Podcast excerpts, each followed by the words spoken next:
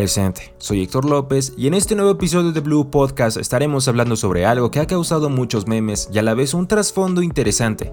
¿Alguna vez has escuchado sobre el marketing sensorial? Si no has escuchado, te explicaré sobre ese tipo de marketing. A este tipo de marketing se le conoce como todo aquello que puede ser favorable para llegar a los clientes en la compra de tu producto o servicio, por medio de acciones emocionales o conductuales, generando una experiencia agradable en los clientes, ya sea visual, a través de los sonidos, el olfato, el sabor de tu producto o el tacto.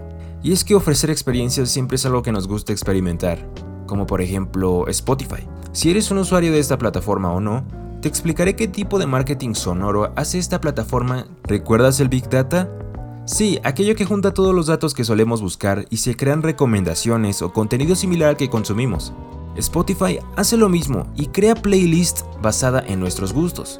Esto ya sea para descubrir alguna canción o artista. Yo que consumo Spotify tengo que decir que sí funciona y que esos daily mixes en verdad están basados en todo lo que escucho. Incluso al final de cada año Spotify te muestra cuántas horas de música escuchaste en todo el año, qué artista escuchaste más, el género, tu lado más raro en cuanto a la mayoría de tus gustos y una playlist de tus canciones más escuchadas en el año.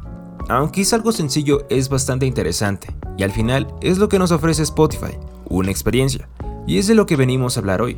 ¿Cómo deberías vender una experiencia? La principal idea aquí es que tus clientes vivan una experiencia cuando vayan a consumir algo y de con sus cinco sentidos. Por eso es siempre importante que cuando vayas a ofrecer algo lo hagas con amor y con esa pasión que te mueve a querer vender en el mercado y sobre todo igual generar un vínculo emocional con los consumidores. ¿No les pasa que cuando un vendedor les habla con educación, de buena manera, se nota que tiene ganas de trabajar e incluso te recomienda algunas cosas, se sienten bien?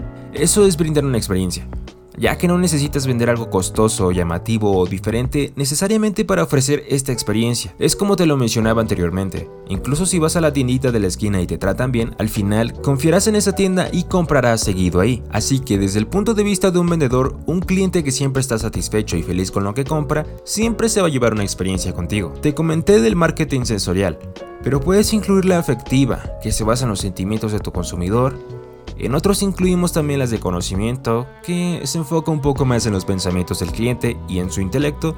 Y por último también están las físicas o de estilo de vida, que se relacionan con un estatus social, los estereotipos y una identificación social.